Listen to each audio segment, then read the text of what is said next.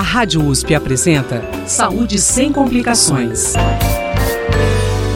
Hoje, mais uma vez, o Saúde Sem Complicações traz à tona um tema bastante polêmico e pouco discutido: a intersexualidade, antes conhecida como hermafroditismo.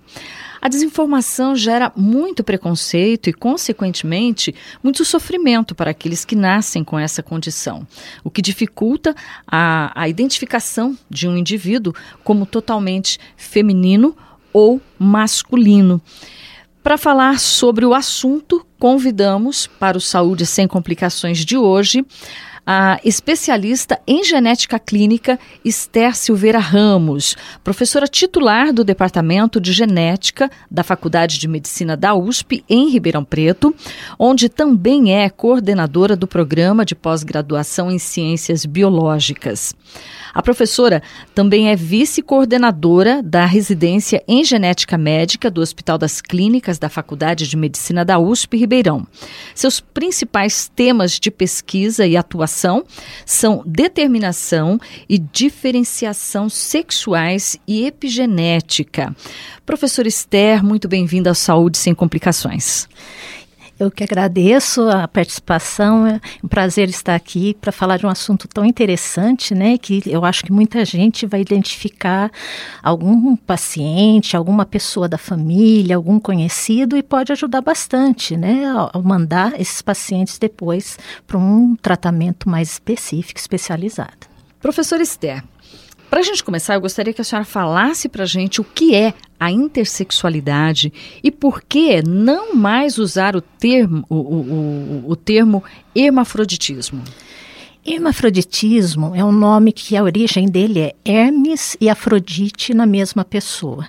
Então é considerado, né, na mitologia, são dois deuses, um bem masculino e outra muito feminina. Então seriam a combinação desses dois deuses numa mesma pessoa. No entanto, existe uma doença realmente que se chama, é que o nome antigo, na verdade, era hermafroditismo verdadeiro, daí o nome do verdadeiro. É uma doença extremamente rara em que a pessoa tem no mesmo corpo testículo e ovário, mas é uma doença muito rara.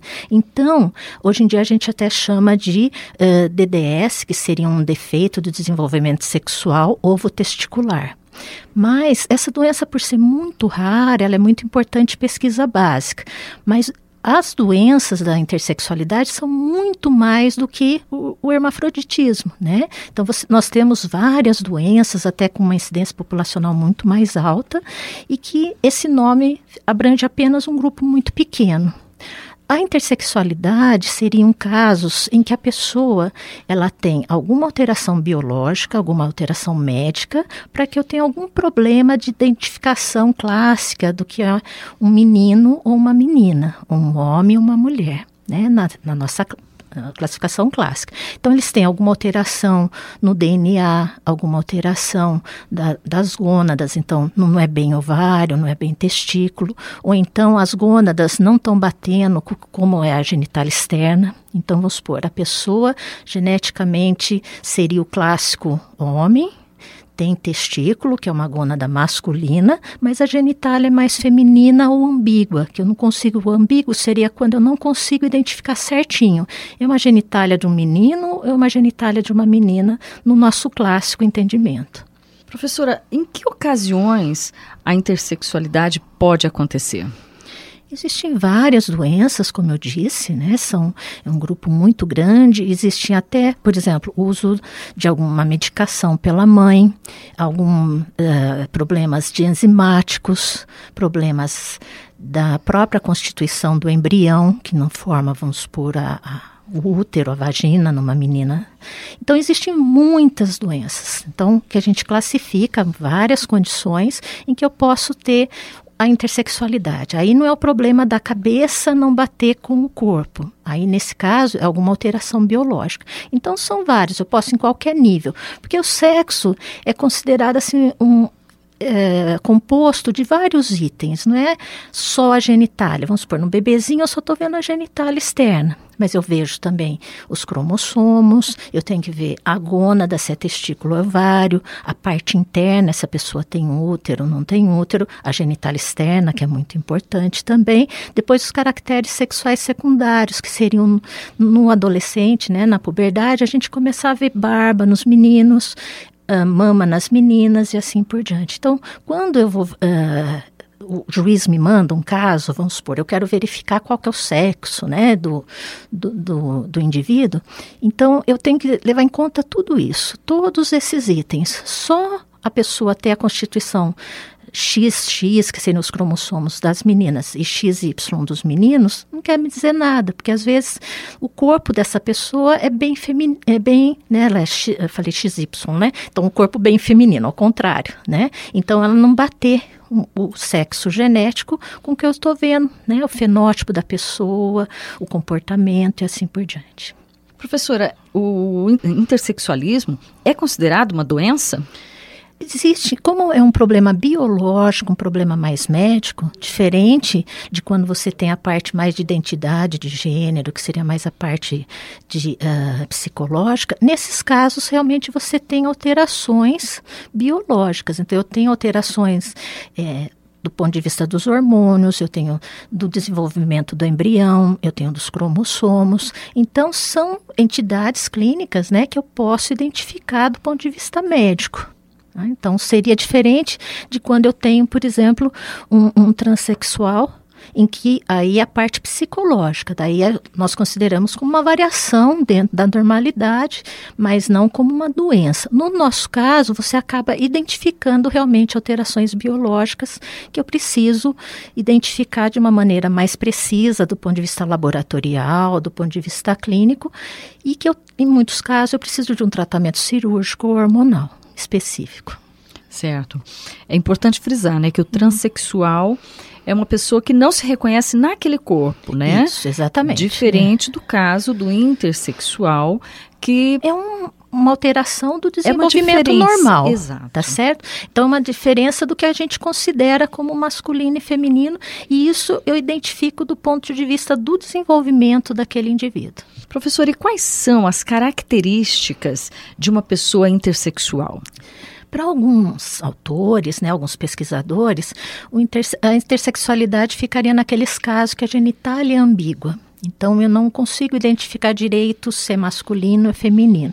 Hoje em dia, as classificações são um pouco mais abrangentes. Então, eu consigo identificar uma alteração nos cromossomos da pessoa, eu consigo uma alteração na gônada. Então, ovário, o testículo, às vezes ela não é bem diferenciada, ou às vezes está ao contrário do que eu estou esperando para a genitália, pela genitália, assim por diante.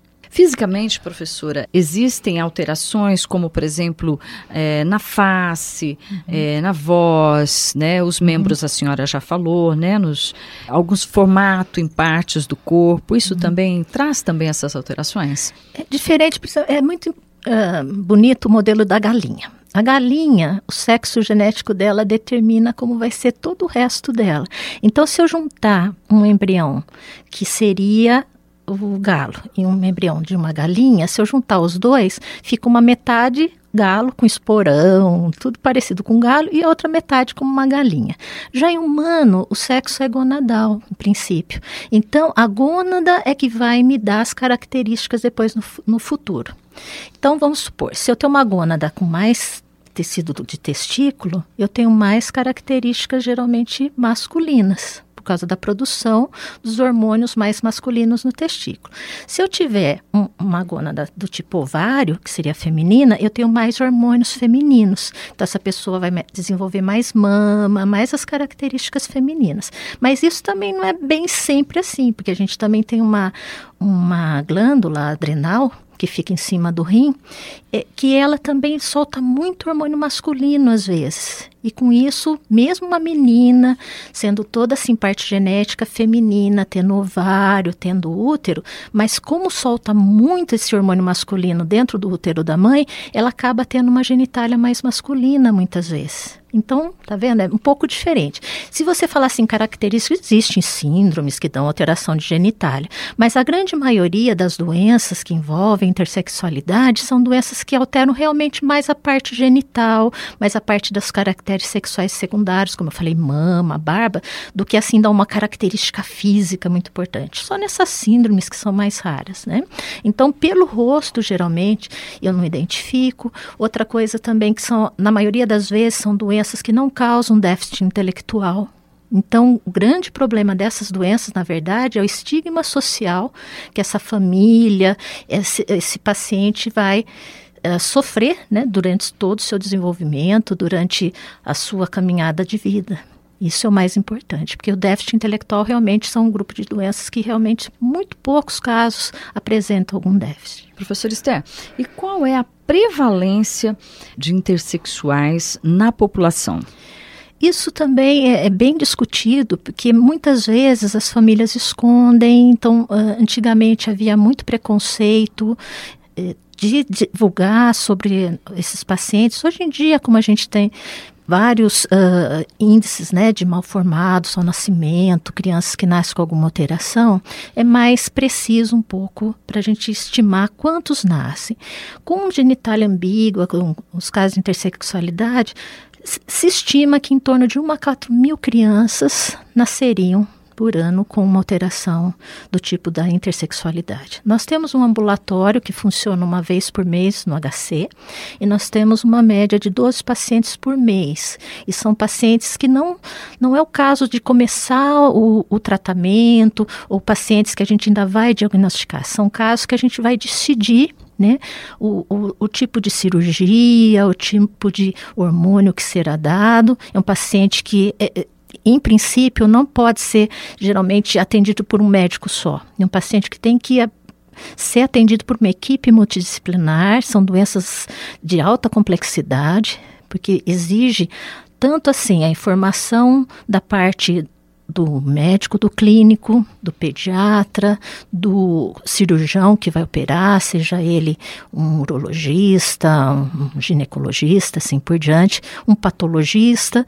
Você depende também muitas vezes nessas equipes. Nós, por exemplo, temos na nossa equipe assessoria jurídica para ajudar muitas vezes na troca, né, na mudança do sexo civil assistentes sociais para dar uh, também um apoio a essas famílias, psicólogos. Então, é uma equipe que realmente precisa ser grande para discutir esses casos que são de alta complexidade. Eu ia justamente perguntar para a senhora uhum. a necessidade do acompanhamento psicológico, tanto para a pessoa, né, que o intersexual, quanto para a família. Então, uhum. são atendidos também dentro do HC por essa mesma equipe. Sim, dentro dessa equipe nós sempre temos né, acompanhamento de psicólogos, primeiro, também para avaliar nessas crianças, quando são pequenos, qual que é também a identidade de gênero, o que, que eles, essa família também está esperando, um apoio à família. Nós temos vários casos que a família precisou mudar de cidade, porque havia até rumaria na casa para ver a genitália da criança. Tivemos casos bem de cidades pequenas. Na região de Ribeirão Preto, o pessoal chama muito o caso de intersexualidade como sendo o macho-fêmea. Então a gente, nós temos vários casos de problemas gravíssimos, até sociais, que essas famílias sofrem. Hoje em dia, com o diagnóstico pré-natal, ah, as mães já procuram, né, os pais procuram saber o sexo do bebê já intraútero, para chamar o bebê, já colocar Sim. um nome, fazer um enxoval. E muitas vezes, quando o bebê nasce, não é bem aquilo que eles estavam esperando o que foi passado para eles no diagnóstico pré-natal. Então, a partir daí, então, nós temos vários problemas. Depois, na criança, como ela está se identificando. E muitas vezes, quando a criança vem mais velha, até Uh, mesmo que a gente saiba, olha, se ela ficasse do sexo tal, ela seria fértil, seria mais fácil para a relação sexual, o, o, o corpinho dela seria mais fácil, né, no sexo tal, mas a cabecinha dela já está pensando no outro. Então, daí, como médico, a gente tem que se adaptar ao sexo daí psicológico dela. Não mais o que eu acho do ponto de vista médico seria melhor ou a família acha. Aí a cabecinha da criança que vai me determinar o tratamento, Sim. me guiando para qual o tipo de tratamento que eu vou fazer nesse caso voltado para a expectativa já da criança, não mais da família ou do meu ponto de vista médico. Isso acaba causando, existem casos de conflitos em família, professora? Muito. Nós já tivemos casos de separação dos pais por causa disso, casos que a criança nasce e, e é distribuído charuto para todos os amigos, porque nasceu um menino e de repente a gente vai ver Uh, é mais uma doença né, do, da parte feminina, ou que a gente não pode definir o sexo durante algum tempo. Outra parte também é que quando a neném nasce, você tem um nome da criança. Você tem um registro civil. Para a criança uh, participar de atividades do posto de saúde, como vacinação, você precisa do da certidão de nascimento. E muitas vezes eu não posso colocar ainda uma certeza ou colocar para os pais para uma decisão mais uh, adequada nesses casos. Então, pensa uma criança que vai ficar sem registro. Você vai viajar de um estado para o outro. Aqui nós somos muito perto de Minas, por exemplo, temos vários pacientes de Minas, e a criança sem o registro civil, ela os pais podem ser até presos por por estar tá, eh, com uma criança que não é deles. Então, uhum. realmente é muito rápido, né, de criança. Então, existem várias implicações sociais para aquela família que está recebendo. Então, o apoio psicológico precisa ser realizado desde o começo. E quando nós pegamos daí também os pacientes adultos ou, ou então adolescentes, daí o problema é outra esfera, a parte sexual, a, a, uma notícia que eles não estavam esperando muitas vezes, a parte da fertilidade. Isso implica também também um outro tipo de, de interação com esse paciente do ponto de vista psicológico. Logo ao nascer, já é possível fazer a identificação do intersexual. E a senhora falou aí também que há casos né, de, de adolescentes e até adultos que chegam uhum. ao ambulatório aí no HC. Há casos em que essa identificação só ocorra na adolescência uhum. Ou em, adultos. Por que, que acontece isso? Antigamente era mais aquilo que eu falei no começo, da, da família querer esconder o caso, né? Então era muito mais comum nós recebemos pacientes mais velhos. Hoje em dia são os casos que normalmente a pessoa tem um sexo genético, a gônada de um, e a genitália não é ambígua, mas é completamente do outro. Então, essa pessoa, ao nascimento, que no recém-nascido, eu só vou ver a parte da genitália externa. E muitas vezes, então, a pessoa fica a vida inteira dela, toda como de um sexo, e chega na puberdade, por exemplo. Nós temos casos em que algumas meninas vêm por falta de menstruação. E a gente vai ver, ela tem testículo, tem outras uh, partes internas masculinas e não femininas. Então, mas isso eu só vou descobrir daí na puberdade pela falta da menstruação e não antes. Daí às vezes as irmãs, quando são casos de repetição, até consigo detectar pequenas. Mas ah, então, em alguns casos, só consigo mais tardiamente. Existem casos de repetição, professora? Existem. Várias dessas doenças, elas são, elas são herdáveis e tem uma repetição na família. A mais comum das doenças da, que envolvem intersexualidade é a hiperplasia a adrenal congênita. É uma doença que repete bastante na família e que uh, a forma mais comum, existem várias formas, mas a forma mais comum são as meninas que têm ah, que seria um XX com ovário, que uma genitália ambígua ou muito masculina. E nesses casos você existe um 25% de repetição na família, daí tanto para os meninos quanto para as meninas, embora só as meninas tenham a, a hiperplasia. Nesse caso, a importância da detecção, que muitos desses pacientes com a hiperplasia podem até falecer por outros problemas que essa doença causa. Então, problemas, a criança começa a vomitar, ter diarreia e, de repente, quando você vai ver, é um caso de intersexualidade. Professora, hum. é, os pais são orientados sobre a condição e uhum. tratamento do filho ou filha intersexual tão logo haja a identificação do problema, né? E qual é o tratamento dado à pessoa intersexual? Quando se inicia esse tratamento, uhum. né? É, o que, o que, que nós entendemos como tratamento? então, é, o que nós fazemos é, hoje em dia é diferente de anos atrás e provavelmente se eu conversar com você daqui três anos vai ser completamente diferente. É, uma, é um grupo, né? de pacientes que eh, nós estamos evoluindo muito em termos de qual a conduta correta. Até para nós médicos existe muita dúvida qual seria a melhor conduta em vários casos. Existe a conduta clássica da literatura ocidental e assim por diante, e existe também o bom senso que também e, e a, é, a, pressão que tem sido é, gerada em outros países, por exemplo, na Alemanha, Portugal, já existem condutas de se esperar para fazer o, determinar o sexo da criança realmente na quando ela já tiver possibilidade dela escolher e não mais o, o médico ou a família escolher antes. Isso é assim, tem que ser uma evolução muito grande da nossa sociedade, junto com a parte médica, para a gente chegar nesse estágio.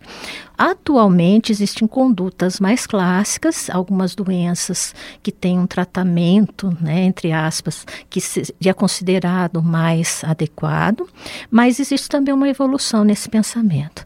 Então, geralmente, na criança pequena, a adequação é feita de acordo com a possibilidade dela ter filhos mais tarde, então a fertilidade, como seria a parte das relações sexuais, vamos supor, se é um menino com pênis muito muito pequeno, será que esse pênis não vai trazer mais problema para ele mais para frente, ou uma criança que não tenha pênis? Né? Nas meninas, será que não ter útero é importante, ela não vai ter filhos, tudo isso a gente tem que levar em conta em todos os casos. Quando a criança é pequena, também é chamada família para ajudar também nas definições desses casos. Mas, igual eu estou falando, depois dos dois anos, normalmente a criança já começa com a sua identificação, pela própria manipulação da genitália, olhando os irmãozinhos, o pai e a mãe, ela já se, começa a se reconhecer como de um sexo. E daí a gente adapta realmente para o sexo que a cabecinha da criança está está indo para aquele lado, a gente vai atrás desse, independente do resto. Agora, tratamento, o tratamento desde a acolhida da família, a explicação sobre o problema naquele caso, que exames serão feitos, quanto que a gente precisa esperar para dar um uh, observar qual que é seria o sexo mais ou menos definido daquela criança, seria então já desde o comecinho isso seria o tratamento. A parte hormonal, em princípio, a gente vai tratar mais tarde e a parte cirúrgica muitas vezes tem que ser precoce. Então, cada caso realmente é específico. É bem interessante que quando você vai na Índia, por exemplo, uh, é diferente o sexo final dos casos de intersexo em relação aos mais o pessoal aqui da Europa, Estados Unidos, Brasil. Aqui na nossa cultura, uma mulher geralmente ela reclamaria menos, ela pode ter menos expectativas sexuais e muito voltada. Então, a maioria dos casos antigamente era deixado o sexo feminino por causa disso. Hum. Né? Que hoje a gente sabe que não é bem assim, né? Agora, na Índia, a maioria fica do sexo masculino, mesmo sendo infértil muitas vezes. Porque lá, sendo uma mulher e ela não podendo ter filhos, você tem o problema do dote. Então tem um problema ah, de dinheiro. Cultural. Então lá a maioria dos casos acaba indo para o sexo masculino, enquanto para a gente a maioria ficava do sexo feminino. Hoje em dia o que se tem é que quanto mais você levar em conta a parte da própria criança, as expectativas da família, a parte reprodutiva, né, se ela vai poder ter filhos ou não, a parte eh, sexual dela mais para frente no adulto, tudo isso a gente tem que levar em conta nos, nos que a gente considera como tratamento desses casos. Professora, esse tratamento, né, é longo, é de alto custo e é oferecido pelo SUS? A maioria, pelo próprio problema psicológico, nós temos que fazer um tratamento realmente de, de um, um, pouco mais longo do que seria só, ó, vou tratar, vou arrumar aqui a genitália, vou fazer isso, dou um tratamento hormonal e vai embora para casa. Normalmente são tratamentos que a gente acaba acompanhando se a criança, a gente acompanha a infância, muitas vezes a parte cirúrgica, a parte hormonal só vai ser realmente uh, aplicada mais tarde. Então, tudo isso são tratamentos realmente longos.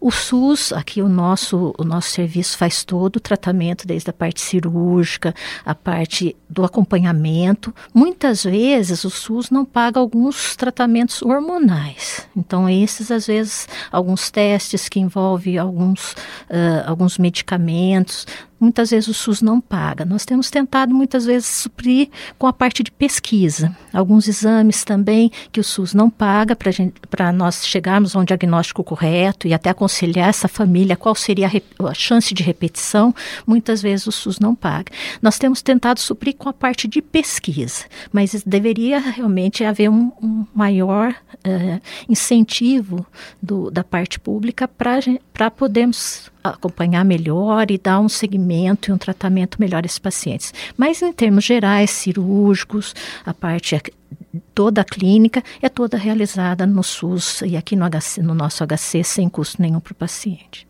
Então, aqui em Ribeirão Preto, esse tratamento, né, o, o tratamento para pessoa intersexual é oferecido no Hospital das, das Clínicas da Faculdade de Medicina de Ribeirão Preto, USP, né?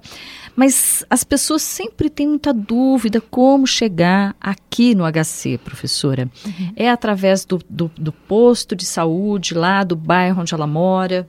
Normalmente os pacientes do HC são via o, o sistema público, então os postos de saúde, e eles que têm as vagas, na verdade, dos ambulatórios. No caso da intersexualidade, geralmente nós consideramos até como urgência.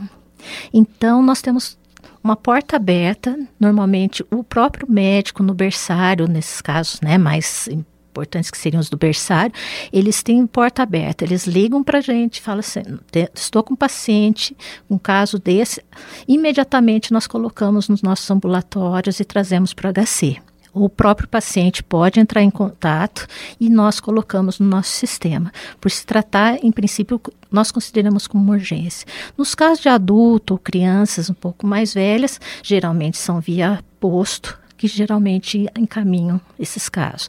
Mas nós temos recebido vários via o próprio médico do paciente, mesmo médicos uh, que são de clínicas particulares, que sabem da importância da equipe multidisciplinar e acabam encaminhando também esses pacientes. Nós abrimos para todos eles. Conversei hoje com Esther Silveira Ramos, professora titular do Departamento de Genética da Faculdade de Medicina da USP, em Ribeirão Preto. O tema de hoje foi intersexualidade. Para sugestão de novos temas ou dúvidas, escreva para o imprensa.rp.usp.br.